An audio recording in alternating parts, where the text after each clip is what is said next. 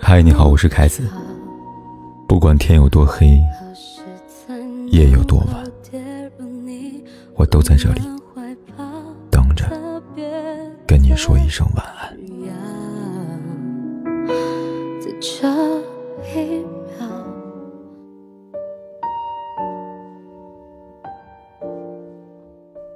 见过很多坎坷的人生，但听到他的故事，还是被深深的触动。这个三十五岁的男人，命运比电影还跌宕。七岁时，两个男人当着他的面杀了妈妈，然后把弟弟和他拐走。他眼睁睁地看着弟弟被卖掉，自己也被买走。在养父家里，他受尽打骂跟侮辱，但心里边一直坚定一个信念，从未动摇：找到弟弟，为妈妈报仇。隐忍十九年。终于沉冤得雪。他叫赵永永，生于一九八七年，本来有个平凡而幸福的家，爸爸敦厚，妈妈温柔，弟弟很爱他，一家四口常常一起说说笑笑，是那种最普通也最珍贵的美好生活。可命运只给了赵永永七年的幸福时光，七岁这一天，他的人生惊天卓变。那天之前跟那天之后，好像完全不是一个世界。赵永永清晰的记得，是一个夏天的傍晚，妈妈肖学琴要去镇上给丈夫做一件衣服。放学回家的赵永永跟五岁弟弟赵永宽闹着一起要去，妈妈不忍让孩子失望，就同意两兄弟跟着。临行前，他还向邻居借了一双凉鞋穿着。集市上很热闹。母子三人走到街边一个门面房前，突然被一个陌生的矮胖男人叫住：“能帮忙捎口信吗？”他客气地说。赵永永的妈妈很热心肠，没多想答应了。他高中毕业，在那个年代，农村算有文化了，所以让他帮忙写个信，什么合情合理。妈妈毫无防备地走进了门面房，让兄弟俩在门口等着。他不知道这一脚，就迈进了地狱之门。赵云勇在门口玩了一会儿，突然听到房间里边很大的动静，赶紧跑进去看一下。而眼前的一幕，成了一身的阴影和永远无法抚平的伤痛。他跟弟弟惊恐地看到妈妈头被人按在地上，还被两个人抓住手跟脚，整个人死死地扒在地上，动弹不得。接着，一个人拿了一个注射器，往妈妈的头上扎了几针。还没完，他们拿着刀，狠狠地刺向妈妈的后背。一刀、两刀、三刀，直到他不再挣扎。赵云勇的弟弟顿时吓得哇哇大哭，房间里面巨大的声响盖过他们的哭喊声，没人知道发生了什么。那个人杀死了妈妈，转身抱起两兄弟，扔进地下室。漆黑的地下室特别恐怖，除了赵永永的弟弟，还有另外两个被拐的孩子。他观察一下，发现门上有两个窗户，窗上没有玻璃。凭借旁边的木棍，张勇跟弟弟试图从窗口逃走。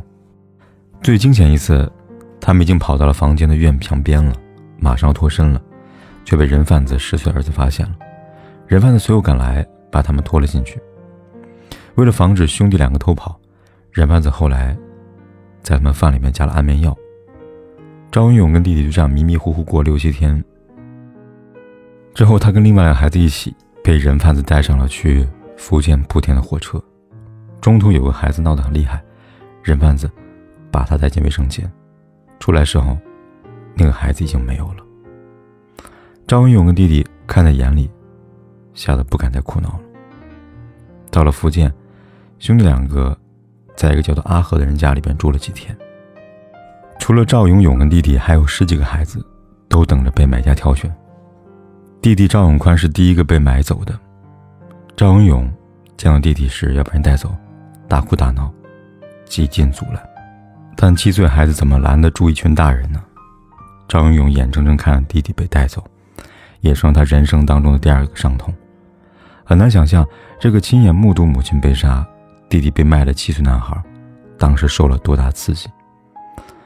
从那之后，张永勇心里边深深的植入两个信念：为妈妈报仇，找到弟弟。这个信念，让他在之后的人生里，表现出巨大的刚勇和情谊。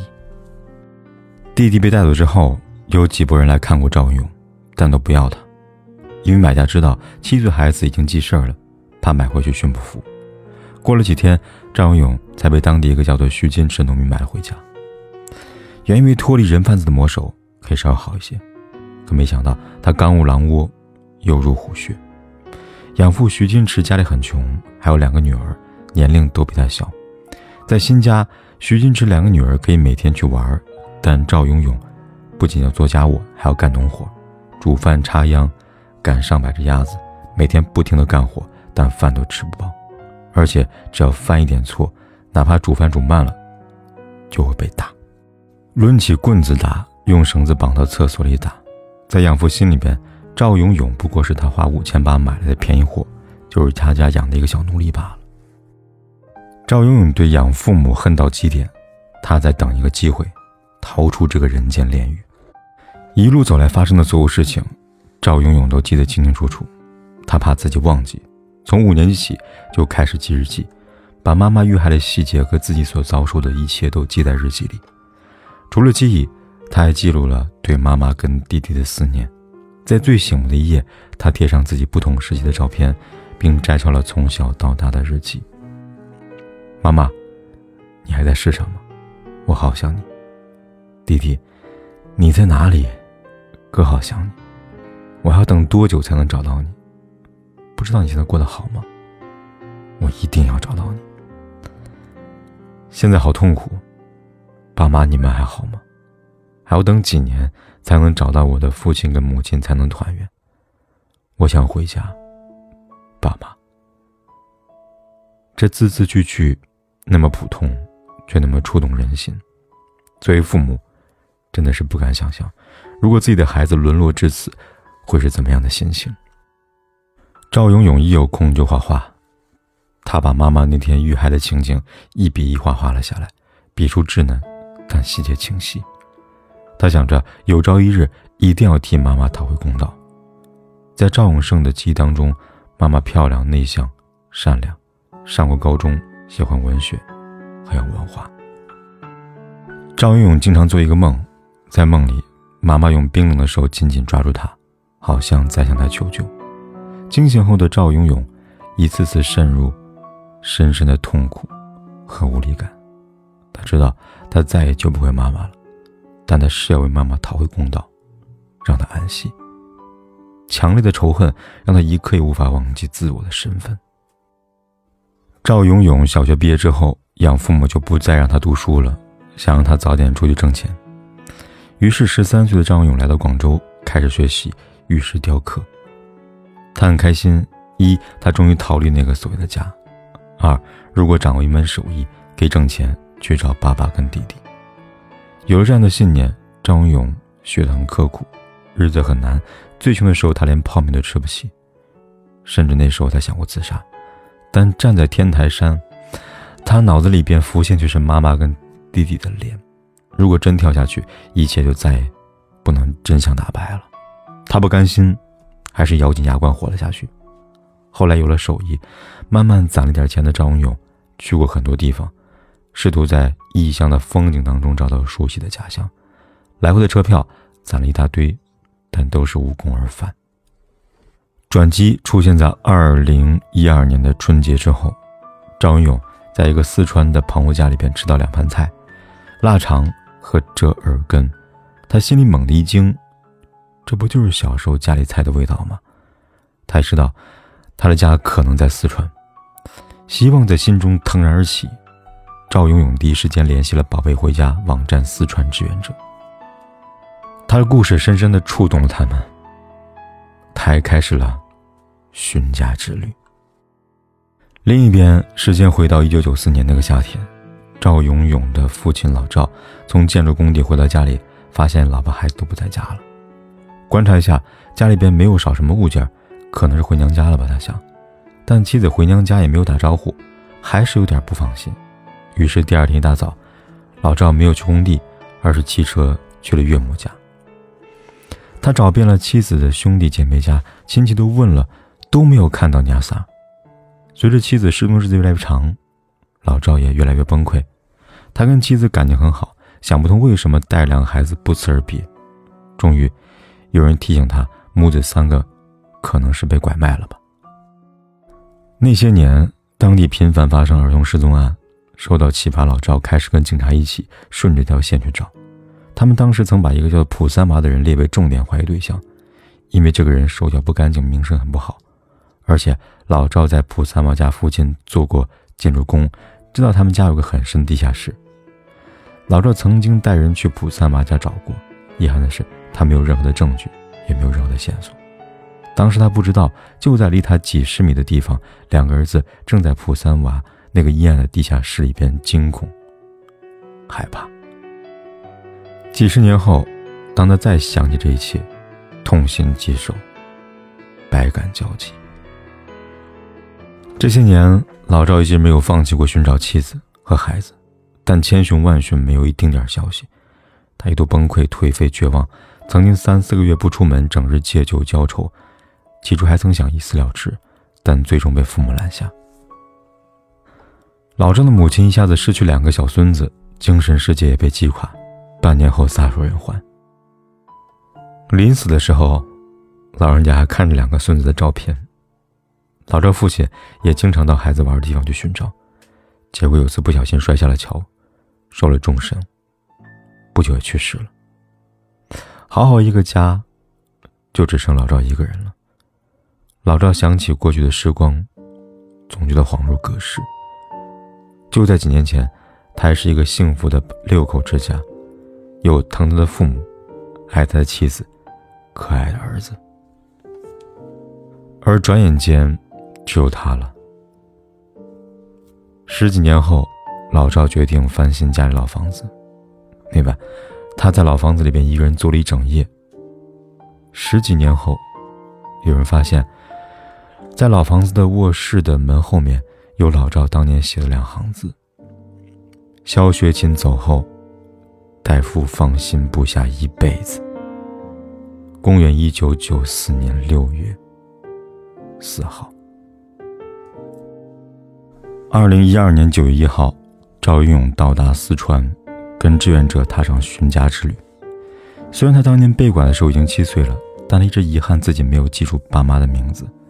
记忆当中，家乡有个“背高”这个音，而四川省的达县。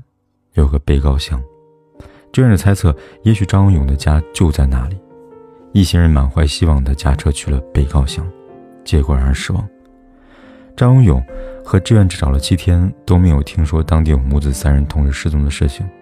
志愿者建议他转变思路，从养父徐金池那儿找到线索。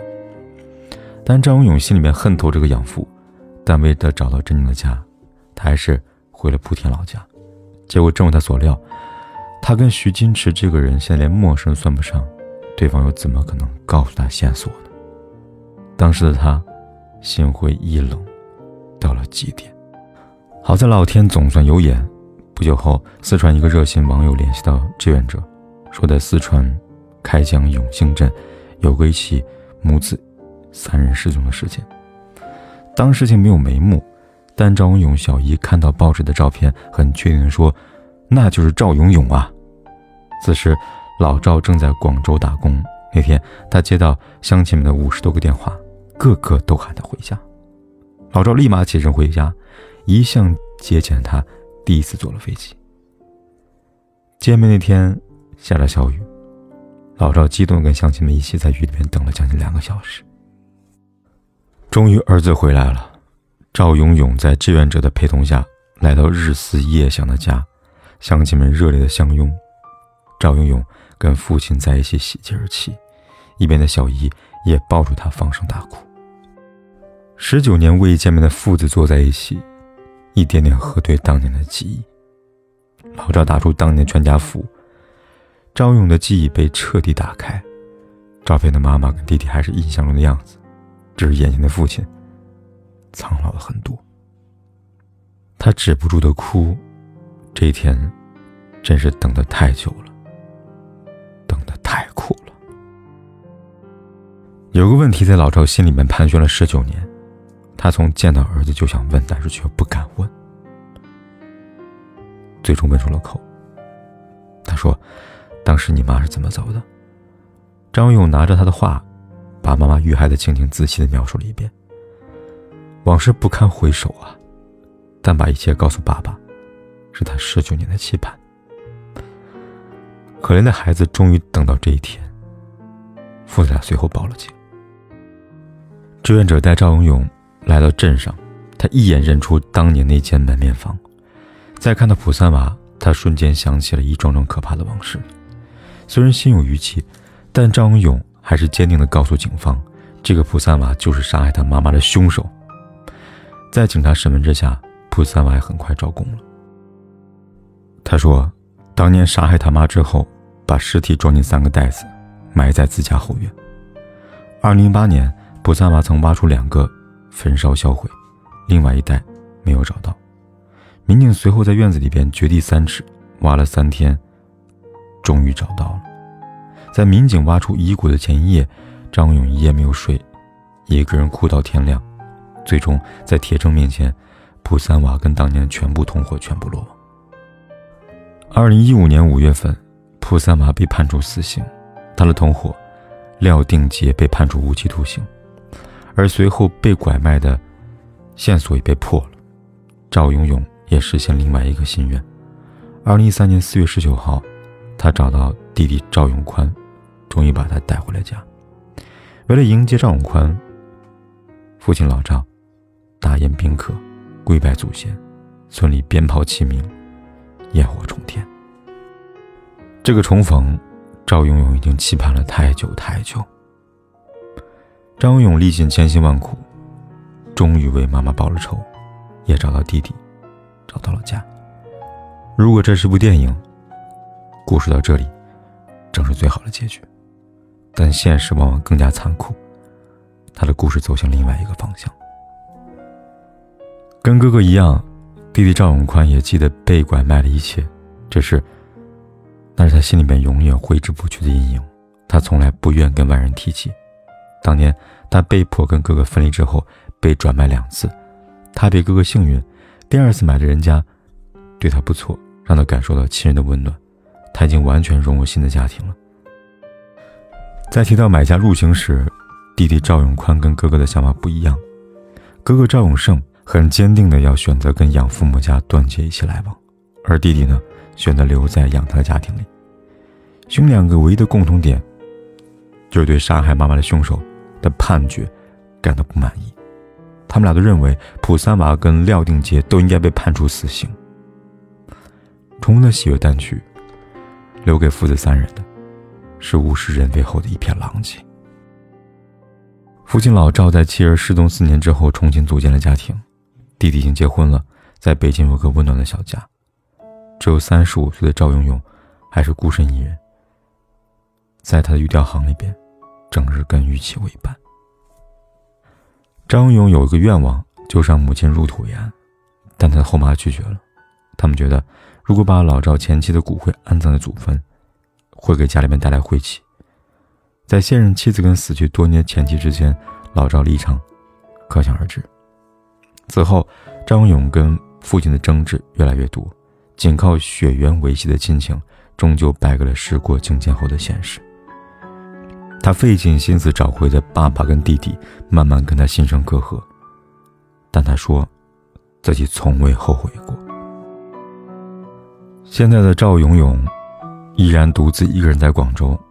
关于被拐卖孩子的新闻，他一直在关注着。他坚定的呼吁着严惩人贩子，买家入刑。是的，没有谁比他更清楚，造成今天悲剧的不是爸爸、弟弟，甚至后妈。而是可恶的人贩子和买家。中国现有难以计数的被拐卖儿童，仅2021年找回的就超过一万人，其中被拐时间最长的超过六十年。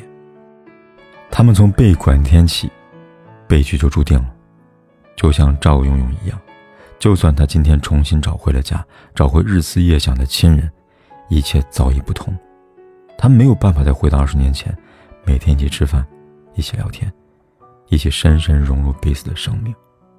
相反，这二十年的分离，淡然了曾经浓浓的亲情，也改变了每个人命运走向。当初密不可分的一家人，如今你是你，我是我，境况跟心思迥然不同。只有可怜又可敬的赵永永，不甘又无奈的抗争着。他的愤怒那么清晰，无处安放；他的伤痛，大概要一生来艰难治愈。人贩子已经死了，但他的幸福好像也死了。他说：“从今以后，他要乐观一些，要向着更美好的生活努力。愿他幸福，也愿他找到爱他的姑娘，也愿他余生不再受苦。”